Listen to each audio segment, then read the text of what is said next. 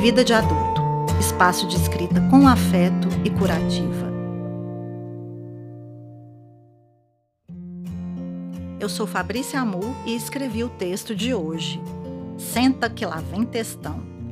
Semana passada, fazendo um limpa no celular, me deparei com uma pasta no bloco de notas, criada há três anos, chamada Textões para Mandar. O nome resume o objetivo do arquivo. A cada vez que vivia uma crise em um relacionamento, escrevia no impulso que estava sentindo e enviava para a pessoa em questão.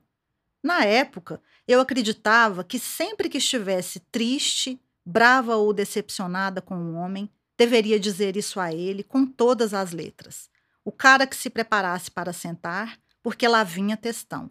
Hoje não faço mais isso.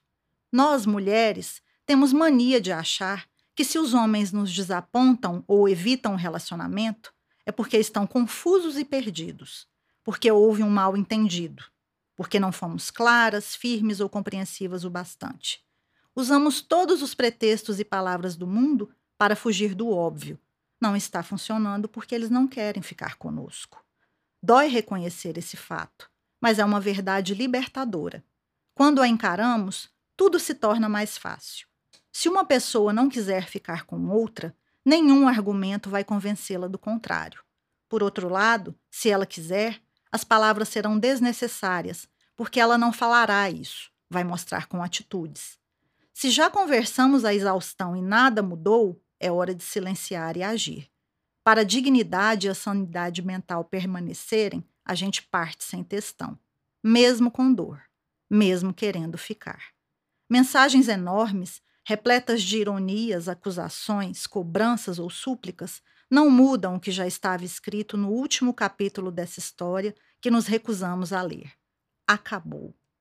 Textões podem até nos fazer lacrar nas redes sociais, mas num offline da vida a dois, arrasa quem fala menos e age mais. Quem se preocupa em ser feliz, não em ter razão. Quem aceita que a ausência pode ser mais eloquente que a presença respeitar a si mesmo, a decisão do outro e o tempo das coisas. Eis a grande lição que precisamos aprender, mas que textão algum é capaz de ensinar. Fique com a gente também no Instagram.